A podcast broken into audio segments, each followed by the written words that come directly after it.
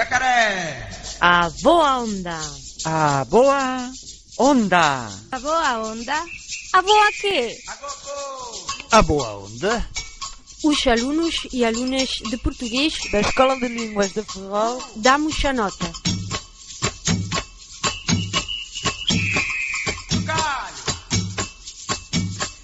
Um dia mais estamos a apresentar música dos países lusófonos.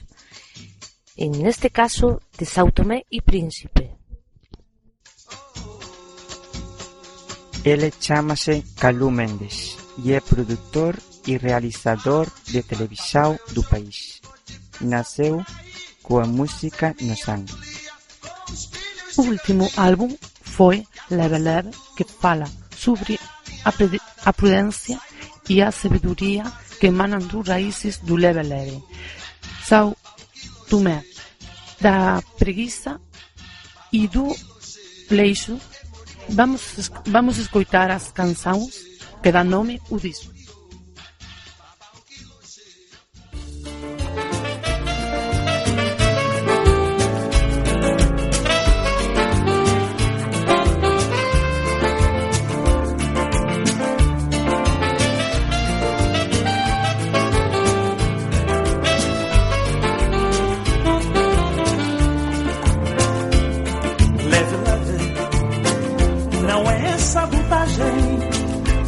Malandragem. Malé, som, Maria Cidade. Leve, leve, não é máxima velocidade, sem fazer travagem. Malé, som, Maria Cidade. Leve, leve, é guiar com acerto, sem desacerto. Malé, som, Maria Cidade. Leve, leve, não é dia, dia e noite sem parar. E entrar na repartição com o relógio na mão, a hora que Deus quer. Leve, leve, não é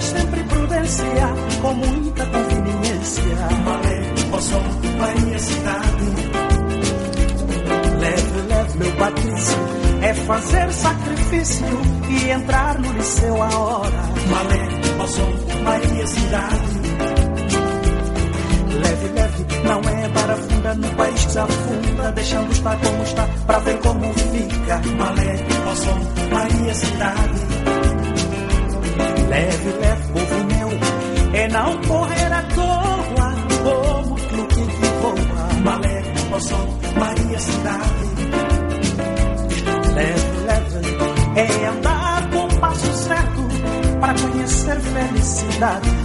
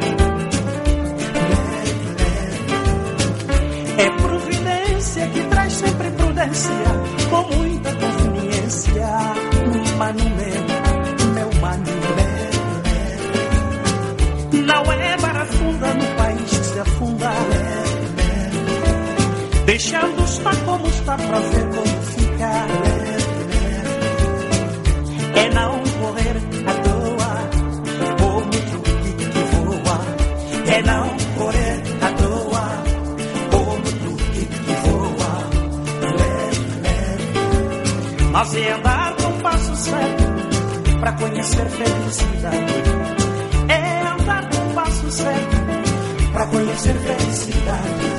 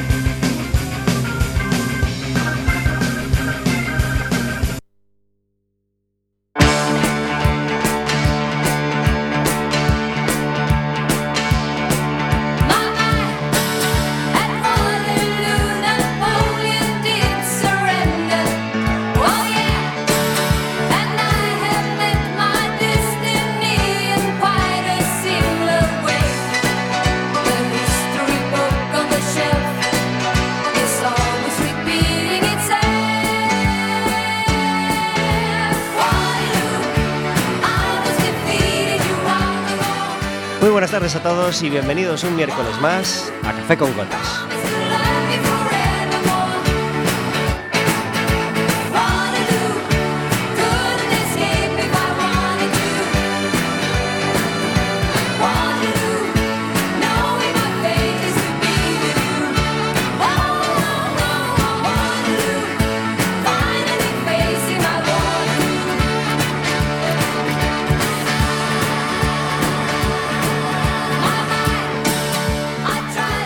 estaremos con vosotros como todos los miércoles de 4 a 5 de la tarde aquí en el 103.4 de 4FM y en 4fm.org.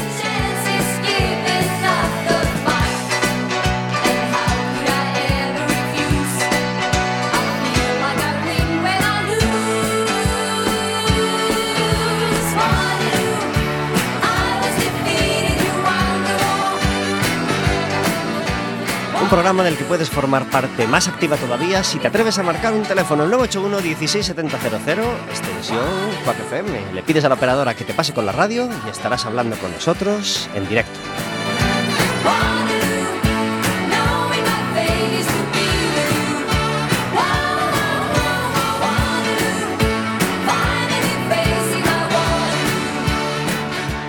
Si nos llamas por teléfono, tendrás derecho a pedirnos una entrada para ver el partido del Básquet Coruña, el partido que jugará el Básquet Coruña este sábado por la tarde.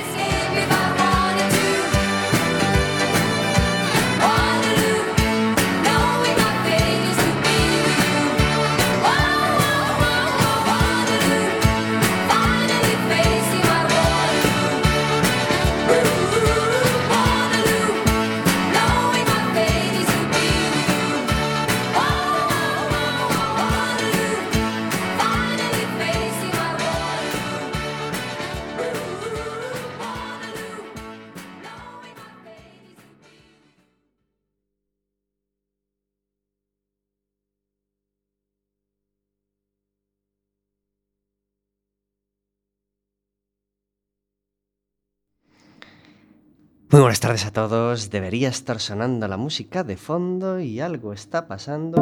Ay, los botones que a veces se revelan. 15 minutos sobre las 4 de la tarde.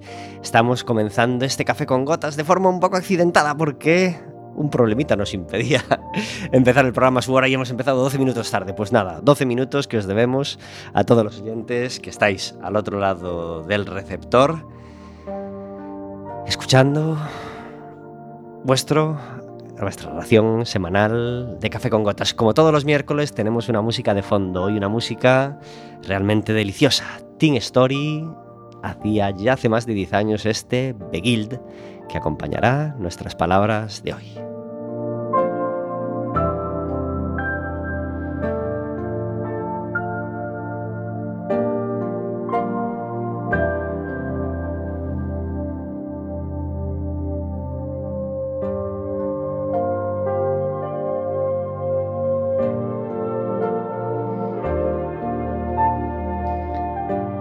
Así que gracias a todos los que estáis al otro lado del receptor, ya sea del ordenador, ya sea de la aplicación móvil para el teléfono o ya sea del receptor de FM del 103.4 y deseáis que cada miércoles pues salgamos a la- al aire de 4 a 5 en, en FM porque nosotros somos los primeros felices, felices de estar aquí todos los miércoles. Y qué suerte, qué suerte venir a ser felices en la radio y qué suerte venir hoy a hablar de felicidad. Vamos a hablar de muchas cosas y, y vamos a tener muy poco tiempo, lamentablemente, porque hay un montón de preguntas que quiero hacerle a la invitada y ya, ya sé que no me va a dar tiempo a todas. Pero sí sé que vamos a pasar un ratito muy agradable. Hoy tenemos con nosotros eh, de invitada en Quack FM a Belén Varela. Muy buenas tardes.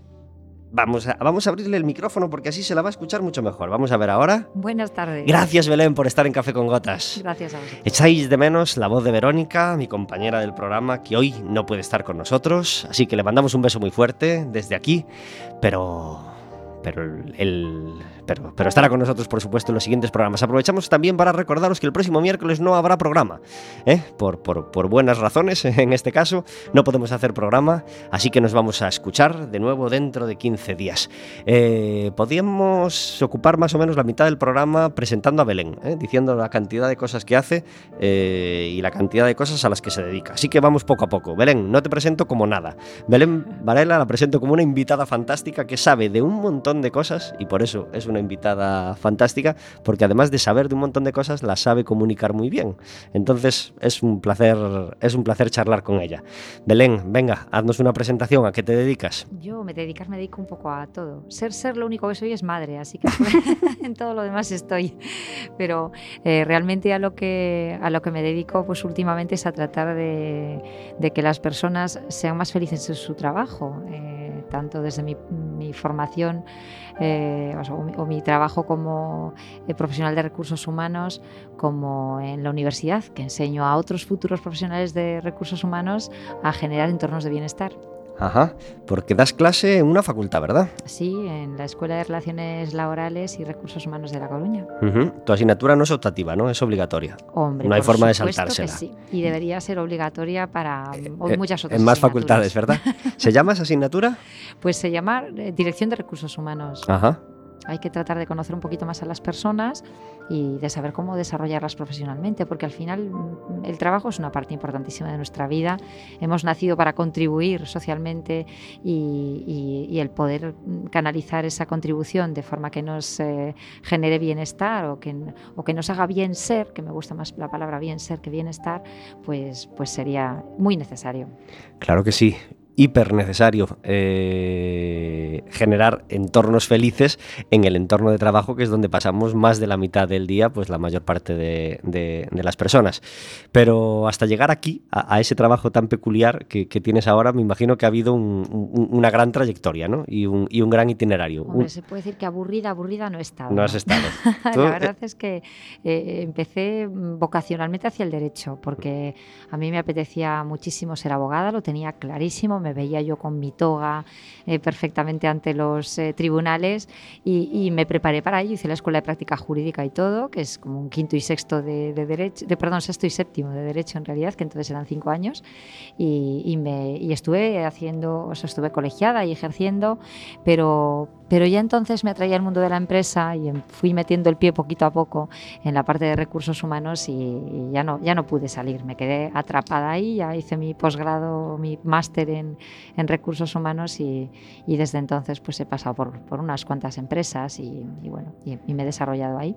¿Por qué te parece apasionante este campo de los recursos humanos? Bueno, pues para empezar, porque mm, cada persona es diferente y, y cada persona tiene unas necesidades diferentes. Y aunque sí es verdad que hay, hay cosas que nos mueven a todos y que, y que más o menos eh, pueden predecir nuestro comportamiento, realmente eh, pues cada uno de nosotros construye un universo y, y a través de esos muchos universos sale una realidad eh, muy bonita y mm, a veces tensa, a veces pues de diversión y bueno pues el poder manejarse en todos esos registros es maravilloso.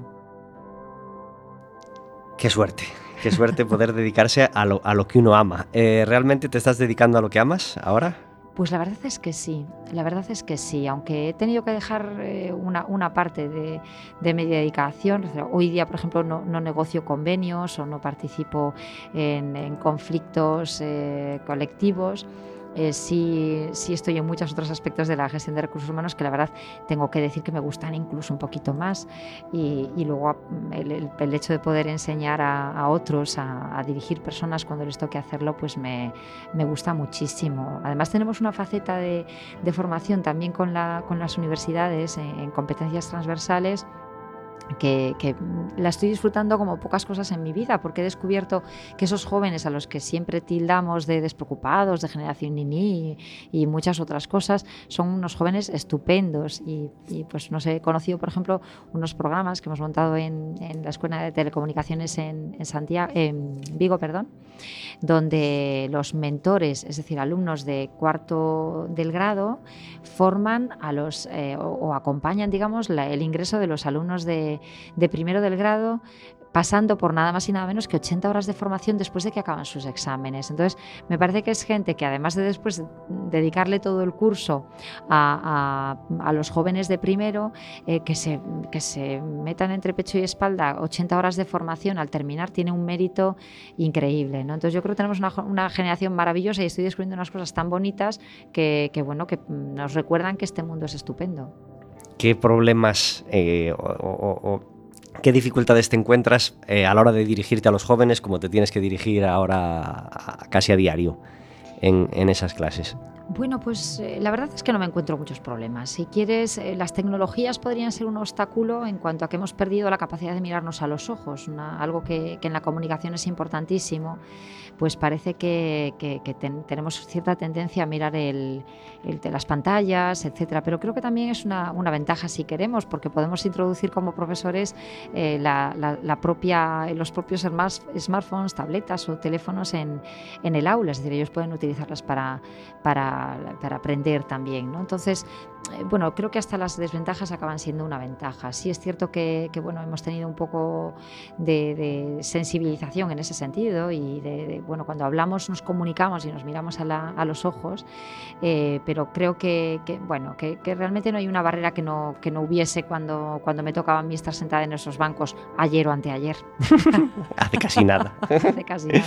Pero en cambio parece cíclico pues, pues el tema de, de las críticas a los jóvenes, ¿no? Y de decir, y, y, de decir la juventud de hoy no es la que era, la juventud de hoy tal cosa y tal otra.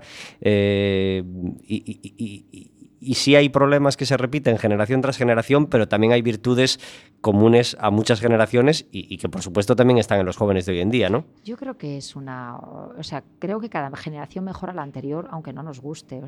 entonces, sí es cierto que hay cosas que son naturales y que son consustanciales de su edad.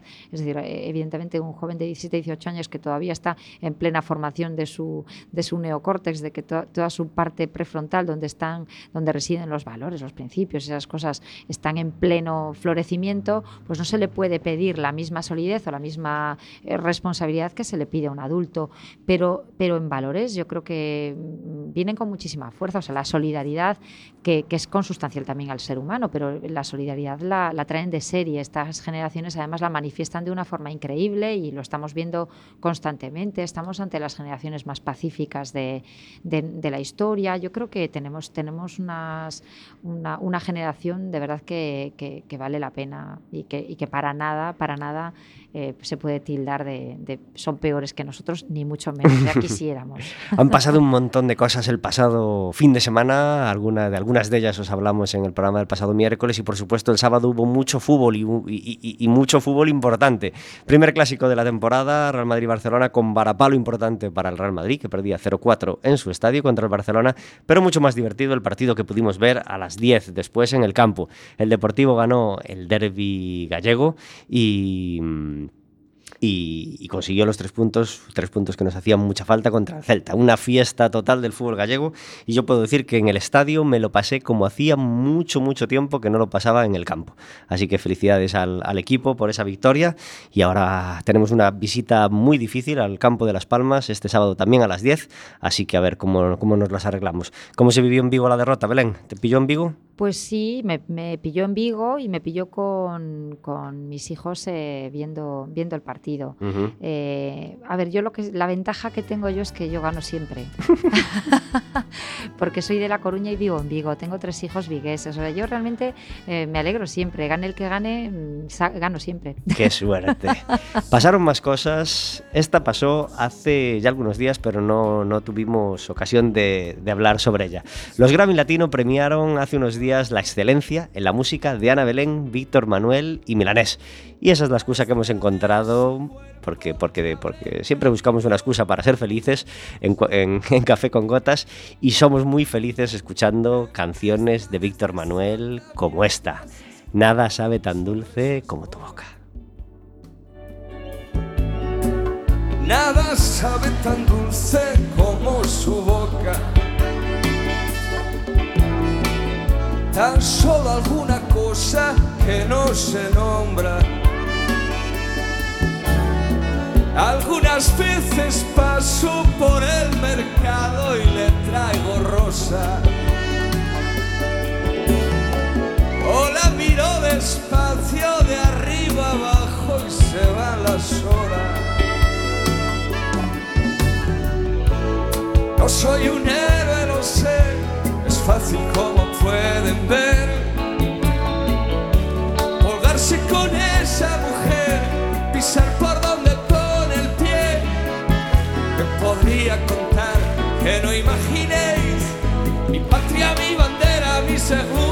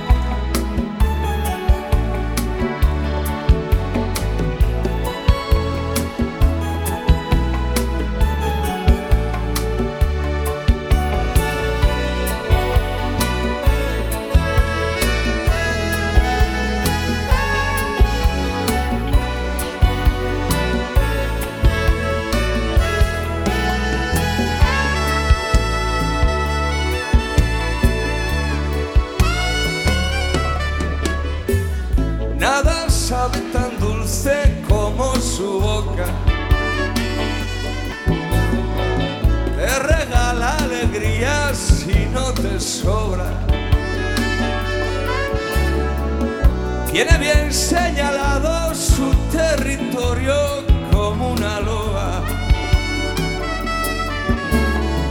Y adentro los amigos que le recuerdan que no está sola.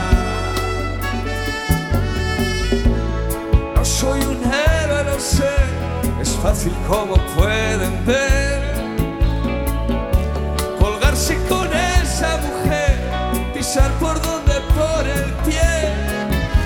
Podría contar, no imaginéis.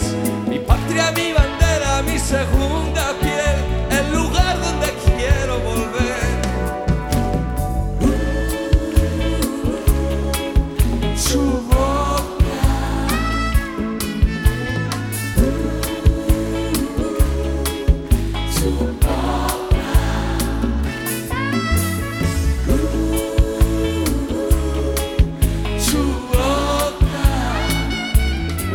Víctor Manuel y Ana Belén, desde ese adorado disco, ese mucho más que dos, regalándonos este Nada sabe tan dulce como su boca. 29 minutos sobre las 4 de la tarde. Estamos en Café con Gotas. Van a pasar un montón de cosas este fin de semana. Va a haber mucha música y va a haber mucho teatro. Y para hablarnos de una de esas cositas que va a pasar este fin de semana, tenemos al otro lado del teléfono a Gustavo del Río, de Sudun Teatro. Muy buenas tardes, Gustavo. Buenas tardes, ¿qué tal? ¿Cómo estáis? Gracias por estar en Café con Gotas. Nada, un placer. Eh. Gus- es la segunda vez eh, en, en la vida de, de- de Café con Gotas que conectamos con Gustavo, porque ya lo hicimos hace algunos meses cuando vinieron a traer a Coruña, al Fórum Metropolitano, su obra Vagos y Maleantes. Una obra que pudimos ver eh, y que nos encantó. Eh, Gustavo, así que aprovecho para decirte en directo felicidades por ese Vagos y Maleantes. Muchísimas gracias. Muchísimas gracias. Me imagino que es una obra que os trajo muchas alegrías, ¿no? Y mucha Pues satisfacción. sí, la verdad es que sí. Es una obra que, bueno, fue el estreno del año pasado y, y nada, este año hemos traído otra cosilla que, que nos está también dando muchas alegrías. Y con todo el valor van a hacer una triple representación, es decir, jueves, viernes y domingo en el Y foro sábado, en- y sábado. y sábado. Claro que sí. Sí. es sábado, pero en el, en el papeliño de- del ayuntamiento pone domingo. Es una, una erratita, pero bueno, pone Vale. 26, 27 y 28, supongo que nadie se, nadie se liará y, y- piensen que el sábado se quedan a ver el, el partido por la tele. Eh, no, el sábado también van a estar en el fórum. Jueves, viernes y sábado a las 9 de la noche en el fórum metropolitano Fraude, de Sudun Teatro. Gustavo del Río es el director. ¿Qué, qué, qué tra- qué traéis en este, en este fraude? ¿Qué se va a encontrar el público que vaya a veros? Pues mira, Fraude es eh, cuenta la historia de un falsificador de cuadros, del Mil de Ori. Es un una persona, un personaje real que, que existió, que durante sus últimos años de vida vivió en Ibiza y allí estuvo pues falsificando y es considerado uno de los mayores falsificadores del mundo. Toma ya, es que yo, yo quiero ir ya, Gustavo, es que, es que ya quiero ir, ya, ya solo con ese, con ese planteamiento quiero ir. Eh, ¿no? ¿cómo, cómo está siendo la respuesta del público por ahora? Pues la verdad es que muy este bien. fraude? Estrenamos el día 17 de, de octubre y hemos estado en Zaragoza ya y ahora digamos que es la segunda parada de la gira que, que tenemos. Luego en enero nos vamos a Ibiza, Barcelona, Orense estaremos, León, bueno, hay varias plazas ahí. Pues si tenéis todas esas eh, actuaciones proyectadas, quiere decir que Sudum cuenta con buena salud en este momento, ¿no? Bueno, es decir, la, la salud en las artes escénicas va y viene, pero, pero intentamos que por lo menos no caigamos enfermos, que es lo más importante. Aunque no tengamos una salud de hierro a veces, pero no caigamos enfermos. El pasado miércoles teníamos como invitado a un director de teatro de aquí de Coruña y decía que el, que el teatro vive en permanente crisis. ¿Tú también lo piensas? Bueno, yo creo que la crisis, eh, la palabra crisis es significa cambio y es importante que el teatro también signifique cambio, ¿sabes? Yo creo que eh, que en, en lo que tiene que ver con las artes escénicas, la, lo que la economía y el, y el arte siempre están en continuo desacuerdo, entonces la crisis sí que existe, claro. Gustavo, un último empujón para la gente que esté pensando si ir o no ir a ver, a ver ese fraude. ¿Por qué deben ir este fin de semana a ver la obra al Fórum Metropolitano?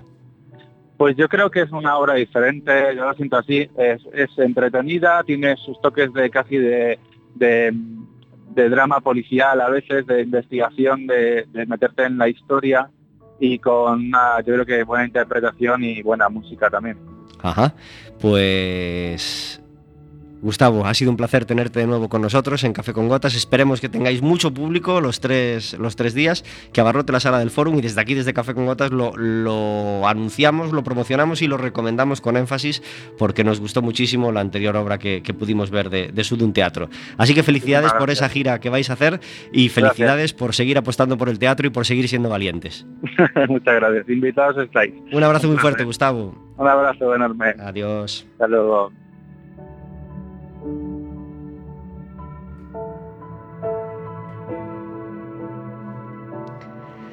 33 minutos sobre las 4 de la tarde. Sudun Teatro estará con ese fraude jueves, viernes y sábado en el Fórum Metropolitano. Vamos a tener más cosas. Por ejemplo, a Patricia Kraus el jueves la vamos a tener en el Teatro Colón a las 9 de la noche. De Hole 2, estuvimos en el espectáculo de Hole en el Coliseum hace un añito y pico. Eh, vuelve con, con la segunda parte de Hole 2 de jueves a domingo en el Coliseum. El viernes tenemos más música en el Palacio de la Ópera con Film Symphony Orchestra Tour, es decir, una orquesta tocando versiones orquestales de música de películas que sabemos que está teniendo mucho éxito en la gira que está haciendo. Teatro de muchos quilates también en el Colón. Eh, a las ocho y media de la tarde, El hijo de la novia, la versión teatral del hijo de la novia, el viernes por la, por la tarde en el Colón. Eh, Belén, tuviste la peli El hijo de la novia, ¿no? Pues la verdad es que no. ¿Pero qué me estás diciendo? Así como te lo digo. Ah, no, el hijo de la novia, sí, hombre, estaba pensando al revés, en el padre de la novia. ¿no? Bueno, Sí, el, hijo el padre... La, eh, el hijo eh, de la novia me pareció maravillosísima. Maravillosísima. Maravillosísima. Película muy, muy recomendable. Si queda alguien que por casualidad no la haya visto, ya la han puesto varias veces en televisión, etcétera, etcétera. Yo creo que tiene más de 10 años ya Sí, la, sí, sí. la película. Además es de esas que no se puede uno perder. Yo te voy a decir, es que voy poco, pero realmente mm, voy cuando vale la pena y, y es una de esas películas que vale la pena ver en cualquier formato. Está muy bien. Eh, el hombre tropieza, ya sabéis que dos y más veces en la misma piedra, y también el hombre puede llorar varias veces con la misma película. Yo con el hijo de la novia conté hasta tres veces. Sí. Hasta tres veces. Tiene una escena, el hijo de la novia, donde la tercera vez me pillo en casa solo y dije, jo, bueno, viene ahora el momento, pero oye, ya es la tercera vez. Yo creo que, yo creo que no tengo por qué llorar. Viene, viene, viene, viene, viene, zaca. Sí, Por tercera vez lloré en Sí. ese momento de la película, donde supongo que no, no le importa a nadie, eh, porque, porque la podéis ver igualmente, por supuesto, donde, bueno, donde el protagonista habla con su madre con Alzheimer y la madre le dice, yo te quiero, yo te cuido. Ese momento es tan extraordinario, con Ricardo Darín, por supuesto, que es un, un actorazo, que nadie lo hace como él, es imposible, yo creo, no llorar en ese momento. Así que, sensibles y no sensibles, por favor, no os perdáis El hijo de la novia de Campanella. Aunque para mí no es la mejor película de Campanella, porque años después hizo El secreto de sus ojos, peliculón absolutamente glorioso que yo creo que es todavía más película que El hijo de la novia. ¿Tú la viste? La- no, no la he visto y es una de esas que tengo en, el, en, el, en la lista de lo pendiente. No te la puedes perder, por No me favor. la puedo no perder. te la puedes perder. Campanella tiene obras maestras, pero sobre todo esas dos no te las puedes perder. Más teatro en el Rosalía, la Plaza del Diamante, viernes y sábado a las ocho y media. Y para los amantes del humor, en el Colón, el viernes, tenemos a Comedy Zoo Tour, con Santi Millán, José Corbacho y Javi Sancho. Eh, más humor en el Palacio de la Ópera, el sábado, Dani y Flo, nada más y nada menos. Eh, Todavía más, en el Ágora el domingo tenemos Pompón y el domingo por la mañana en el Palacio de la Ópera la Banda Municipal de Música. Todas estas cosas el fin de semana a compartir, por supuesto, con el fútbol, que lo tenemos siempre, pero sobre todo con el baloncesto. Que nadie se pierda este partido que juega el Básquet Coruña el sábado por la tarde contra el cocinas.com a las seis y media de la tarde. Si queréis una entrada, solo tenéis que marcar el 981 167000. Estaréis hablando con nosotros, eh, con café con gotas, nos pedís una entrada y vais a ver el baloncesto, así de fácil.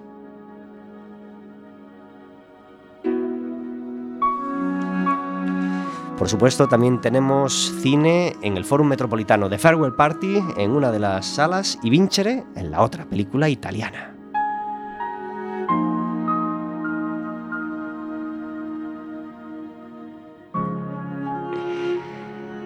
Belén Varela ha tenido tiempo, con todas esas cosas que hace, ha tenido tiempo de escribir un libro que presentó hace ya un par de añitos, ¿puede ser? ¿O más? 2012. 2012. Ahora Ujú. estamos justamente en, la, en ver qué hacemos con la segunda edición. Estamos en, en plenas y no sé si reeditaremos o. Bueno, ahí estoy. Bueno, pero si haces pondrás versión revisada y actualizada. ¿eh? Pues yo creo que sí, porque la verdad es que en estos años lo que he hecho es no he hecho más que recibir información de empresas que hacen cosas estupendas y que me gustaría incluirlas como, eh, como prácticas de organizaciones optimistas. Entonces, eh, to- toda esa información me gustaría reeditarla y estamos ahí porque, claro, hombre, más cómodo es una edición de lo que ya está, ¿no? Pero, pero bueno, yo si me diesen la oportunidad, la verdad es que me gustaría introducirle cosas nuevas y bueno, que siempre que uno lee una cosa suya es muy crítico y, y a lo mejor pues mejoraría alguna cosa, pero bueno, a ver, si me dejan, pues lo haré y si no, pues se, se volverá a editar como está. ¿Cómo se llama el libro? La rebelión de las moscas. ¿Por qué? Pues porque las moscas tienen que rebelarse, ser un poquito atrevidas. Eh, la verdad es que el título surgió de casualidad, cuando estaban diciéndome que el título Organizaciones Optimistas les parecía muy aburrido, la verdad que ahora lo pienso y también, eh, pues eh, estaba leyendo una autobiografía de Unamuno y que hablaba de sus recuerdos de, infancia. Entonces él mencionaba como si metes en una, botella a abejas y, a moscas, una abeja y una mosca, y, y pones al fondo de la botella una luz y sin embargo dejas la botella abierta en el sentido opuesto a la luz, las abejas intentarán salir de la botella pues precisamente por, por la parte trasera, por donde no tienen salida, se dirigirán todo el tiempo a la luz y, no harán más que golpearse con, con eso que él denomina un invisible obstáculo. ¿no? Sin embargo, las moscas, que posiblemente lo, intenta- intentarán también, eh, van a atreverse a volar de espaldas a la luz y porque son un poquito más estúpidas, ¿no? a lo mejor son menos inteligentes aparentemente que las, que las abejas. Eh, pero con ese, con ese efecto de ser un poco más espirituales, más absurdas, se pondrán a volar, a buscar otras, otras vías o simplemente a disfrutar del vuelo. Y él dice en una frase que a mí me encanta, conscientes de que han caído en una prisión o de que prisión no lo es nada o, de que todo lo es, ¿no? Y, y- y por precisamente dar la espalda a la luz y no le importarles eh, eh, jugar, van a encontrar la salida de la botella. La verdad es que he hecho el experimento y es así. Ujú. las, las moscas salen de la botella y las abejas se quedan allí con su racionalidad dándose golpes contra, contra el cristal del fondo, no tardan mucho más en salir. Y, y me pareció muy oportuno porque cuando uno empieza a hablar de optimismo en la organización suena un poco raro, ¿no? Parece que no es lo racional, eh, parece que todo lo que suene un poco un poco espiritual o un poco más allá de la razón, eh, lo, lo descartamos dentro del mundo de la empresa. Y yo que vengo del mundo del derecho y he trabajado siempre con ingenieros y por tanto me muevo en entornos muy cuadriculados, muy de, de legislación, de normas, esto es así porque tiene que ser, me he dado cuenta de que realmente detrás del comportamiento humano y detrás de la eficiencia ah, hay muchas otras razones mucho más humanísticas y si nos atrevemos a volar un poquito más como moscas, a salir, a, a volar de espaldas a la luz, a veces encontramos soluciones creativas, soluciones imaginativas y por supuesto eh, salimos más fácilmente de, de la botella. vậy ¿Qué es lo más curioso o lo que más se te quedó grabado que te han dicho acerca del libro o, o alguien que haya leído el libro? La verdad es que me pasan cosas curiosísimas, desde que me cuenten todo tipo de anécdotas acerca de, de las moscas hasta que me escriban, bueno, pues aún ahora mismo recibo, estaba contestando hace un ratito un, un correo a través de LinkedIn de una persona que lo acababa de leer y que me, bueno, pues me hacía un comentario de cómo influye en su vida. Me, me llama la atención porque no es un, un libro de autoayuda, sino un libro más bien dirigido a, organización de, bueno, cualquier estructura, no tiene por qué ser solo una empresa, también de una familia o de un, o de un equipo de- deportivo, ¿no? Pero eh, me sorprende que haya personas que, que, bueno, pues ciertas reflexiones les puedan parecer oportunas para su vida y, y es una de las cosas que me- más me llama la atención, la verdad, ¿eh? Pero bueno, desde que me hayan mandado experimentos de, de abejas y moscas hasta me ha pasado de todo. Hasta que incluso en radio, en, en Onda Cero, cuando Alsina hacía el programa de tarde, eh, pues yo tenía un pequeño espacio en la mirilla y teníamos y hablaba de las moscas y contaba así curiosidades. Entonces hubo un momento en que Alsina volvió de vacaciones y decía que dichosa mosca esta que está todo el rato dando lavada en el estudio. Y entonces le llamó la gente diciendo que, que no se metiese para nada con las moscas, que las moscas eh, eran unos animales muy bellos. En fin, vamos a dejarlo ahí. Las moscas tienen un montón de virtudes. Pues la verdad es que sí, unas virtudes que he tenido que conocer a fuerza de, de voluntad. y de cosas que me cuentan. La verdad es que las moscas tienen, para empezar, es que sienten por todos, eh, todo ese vello espantoso que tienen a lo largo del cuerpo, porque hay que reconocer que feo es. Y, y ese, todo ese vello lo que son son eh, detectores sensoriales, o sea, ellos, ellas sienten a través de toda, toda la superficie de su cuerpo y eso les permite reaccionar muy, muy rápido a cualquier imprevisto. Por eso cuando intentamos cazarlas eh, salen disparadas, porque ellas, dices, pero si me he movido súper despacio, ellas perciben cualquier movimiento. Esa capacidad de sentir o de tener esas sensaciones eh, tan intensa la tienen porque tienen el cuerpo cubierto de vello o curiosidades como que tienen unas, eh, eh, pues una especie de, muelle en las patas que es el que les permite dar el primer salto con el que inician el vuelo. Vuelan fenomenal, con una precisión increíble, que han estudiado muchos ingenieros aeronáuticos para, para tratar de trasladar el aprendizaje de ese comportamiento a las naves, a la construcción de naves eh, o de aviones. ¿no? Entonces, la verdad es que la- las moscas tienen muchas cualidades que yo, la verdad, desconocía cuando le puse el título. ¿eh? Ahora seguiremos hablando de, de ese libro y, de, y, del, y del trabajo de Belén y de la felicidad en las, en las organizaciones, que es algo que, que- que nos interesa mucho. Pero en Café con Gotas tenemos una sintonía que quiere sonar ya. Unos que ríen, otros llorarán. Agua sin cauce, río sin mar.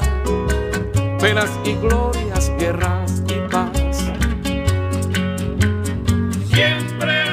Cuando suena La vida sigue igual, quiere decir que tenemos al otro lado del teléfono a David Taboada. Muy buenas tardes. Muy buenas tardes. Gracias por estar en Café con Gotas. A vosotros. Tenemos un montón de cosas de las que nos gustaría hablar hoy porque tenemos actualidad musical. Ayer se dieron los premios Ondas, nada más y nada menos. Tenemos un premio del que ya hemos hablado, que es el que le han dado a Víctor Manuel Ana Belén y Pablo Milanés, del que hablaremos uno de estos días con, con David, de la excelencia, por supuesto, de, de estos músicos. Eh, pero queremos, la actualidad nos marca un aniversario del que queremos hablar, ¿verdad? Pues sí, tal día como ayer, eh, en el año 91, ah, murió Freddie Mercury. Y En el, año, vamos en a el año hablar- 91, parece que fue ayer, ¿eh? Parece que fue ayer y hace 24 años. Casi nada, 24 añitos de la muerte de Freddie Mercury, que afortunadamente pues, pues no, no morirá mientras tengamos todos sus discos y por supuesto los de Queen. Sí, sí, no, Freddie no muere, eso seguro. Yo recuerdo el día que, que, murió, yo estaba con gripe en cama y escuchando la radio y, salió la noticia de que, había fallecido ese día después de haber dicho el día anterior, haber hecho público que tenía SIDA. Es algo que ocultó eh, durante mucho tiempo em, porque se temía que esa circunstancia fuese de la que se hablase y no de su música, y él quería hacer música. Esa fue su premisa. Y, por eso no, no dijo nada. Pero como siempre en esta sección lo que contamos son curiosidades y cosas raras, voy a hablar de la persona más importante en la vida de Freddie Mercury. Freddie Mercury sabemos que, que bueno, se desligó de, de sus padres enseguida, así que sus padres no son. Eh, y además murieron cuando él era joven, con lo cual sus padres no son, teniendo en cuenta que, que es homosexual, pues vamos a presuponer que era un hombre, la persona más importante de su vida. Pues no. La persona más importante de la vida de Freddie Mercury fue una mujer.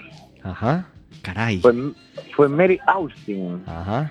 Resulta que en su juventud eh, Freddie Mercury tuvo una novia, que fue esta Mary Austin, y, y bueno, evidentemente la relación acabó en un momento dado, y a raíz de ahí lo que se forja es una hermosa amistad en la cual, eh, bueno, tanto las parejas de Freddie como las parejas de, de Mary, pues tuvieron problemas para asimilarlo. Es más, el, el marido de, de Mary Austin la dejó cuando ella estaba embarazada porque decía que dedicaba demasiado tiempo a cuidar a Freddie, que ya estaba enfermo. Toma ya.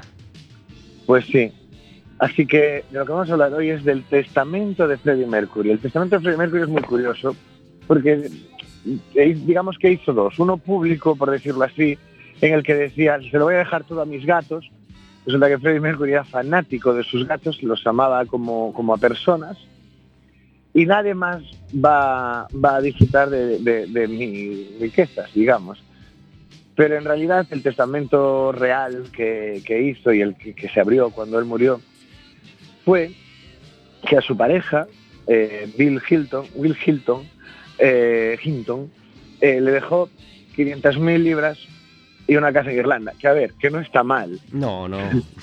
que no está mal, a mí me, me- me- me valdría. Pero lo mismo le dejó a su cocinero y a su asistente, por ser las personas que estuvieron con él hasta el final. Sin embargo, la, la riqueza de Freddie Mercury en el momento de su muerte se cifraba en efectivo en 8.600.000 libras, además de todas las propiedades que tenía. Y de lo casi más importante, que es los derechos de sus canciones. Bueno, pues todo esto se lo dejó a Mary Austin, a su amiga, de la que decía que era su hermana y su madre y su esposa. Y, y bueno, esto causó mm, pues algún resquemor, especialmente por parte de su pareja, de Hinton, que, que decía que, bueno, que en realidad eh, Freddy lo había dejado en la calle y este tipo de cosas. En las memorias de, o bueno, el libro que escribieron sobre aquella época, respectivamente, Bill Hinton como pareja de Freddie Mercury y Mary Austin, pues las versiones son muy distintas. Eh, Bill Hinton decía que, que, a ver, que Freddie le había dicho que podía vivir en su mansión mientras, mientras lo necesitase y además que, pues eso, que le había dejado una miseria y Mary Austin decía que, hombre, que medio millón de libras y una casa en Irlanda es bastante y desde luego que teniendo una casa en Irlanda no hacía falta que viviese en la mansión. Así que, pues sí, es curiosa la, la relación y se han, han corrido ríos de tinta sobre la extraña relación de un Freddy declarado abiertamente homosexual y con una relación estable en los últimos años de su vida eh, con un hombre y que sin embargo siempre ha dicho que el amor de su vida era Mary Austin y que a nadie podría querer como, como quiso a, a Mary Austin. Y así lo demostró en el testamento. Caray. Y, y tanto. Para muchos el mejor disco de Queen fue este A Night at the Opera que está sonando hoy de fondo. Qué gusto, qué gusto acudir ayer a la Night at the Opera y elegir unas cancioncitas para poner de fondo hoy mientras hablábamos con David. Así que aunque no tengáis vosotros esa excusa, revisitar A Night at the Opera si tenéis un ratito y poneros unas cuantas canciones porque, porque merece la pena. David Taboada, el próximo miércoles no hay café con gotas, así que nos hablamos dentro de 15 días. Habremos entrado ya en diciembre eh, a tope ¿Eh? Perdón. que habremos entrado ya en diciembre, estaremos en la segunda semana, habrá pasado el puente de diciembre y ya estaremos en la cuesta abajo, en la cuesta abajo, tú preparando tu cena de Navidad, vamos. Sí, sí, sí, yo que además soy tan navideño yo. Pues tienes una empresa tan grande, ¿verdad? Sí, sí, sí, sí. David Tabada, muchas gracias por estar en Café con Gotas. Nos vemos dentro de 15 días. Hasta dentro de 15 días, adiós. Hasta dentro de 15 días.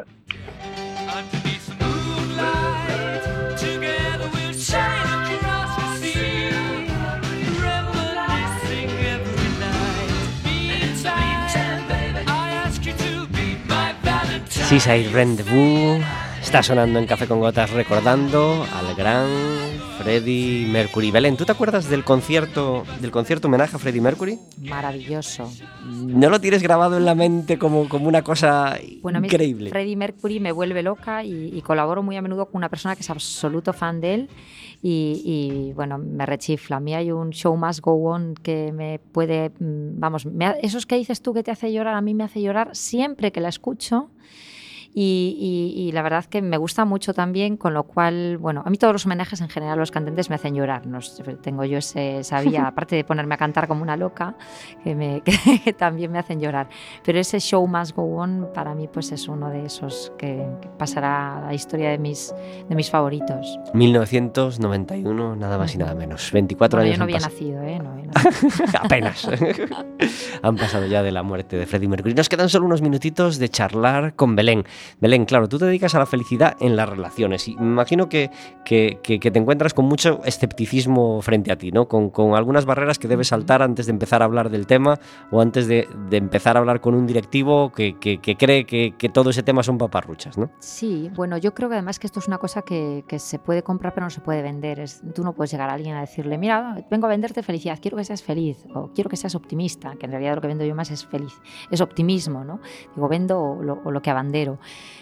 Eh, yo creo que eso es algo que, que, es una decisión muy personal y que lo tiene que ver uno. Mm, es muy difícil que te lo hagan ver si tú no te lo crees ya, ya un poco. ¿no? Y, y, aparte esto de imponer la felicidad es, es, bastante curioso. Yo creo que la felicidad está mucho más cerca de lo que creemos, eh, no por, solo porque estén las cosas pequeñas, sino porque a lo largo del día eh, tenemos pues, eh, muchas oportunidades de, de, sufrir, pero también muchas oportunidades de, de disfrutar.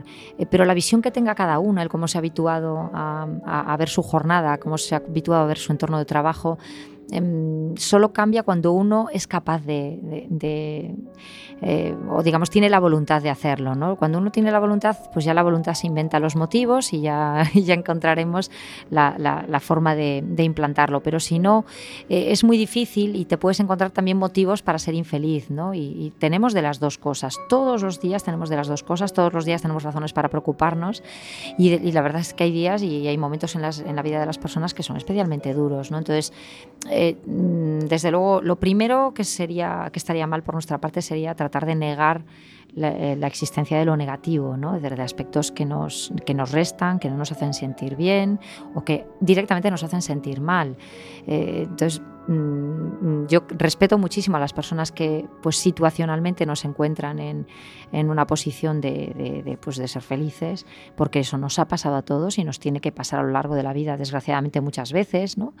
Pero, pero también es cierto que, que si uno quiere buscar la felicidad tiene que proponérselo, o sea, no, mm, no tiene que esperar a que le vengan, ni va a venir a, en forma de smileys a visitarte, ni mucho menos, ¿no? Tiene, hay un ejercicio de voluntad previo bastante importante. ¿Cuántos directivos no saben todavía que un trabajador feliz rinde más y hace mejor su trabajo?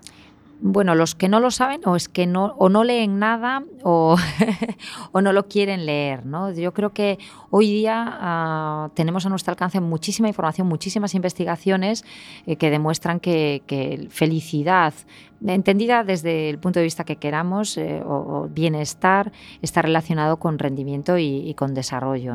Eh, felicidad está relacionada con productividad, está relacionada con menor absentismo, con mayor implicación, con mayor compromiso. Entonces realmente hay tantos indicadores que dicen esto que el que no lo sabe o es que no se está preocupando de actualizarse o, o sencillamente pues que le está dando la espalda al, al conocimiento. ¿no? Yo creo que hoy por conocimiento desde luego no, no es. Uh -huh. Hablábamos con Belé Belén, está hoy por primera vez en el estudio, pero ya hablábamos con ella por teléfono hace unos meses, allá por mayo creo que fue, cuando hablábamos, cuando presentábamos el Congreso de la Felicidad en el Trabajo, que uh -huh. se celebró en Coruña eh, hace, hace unos meses.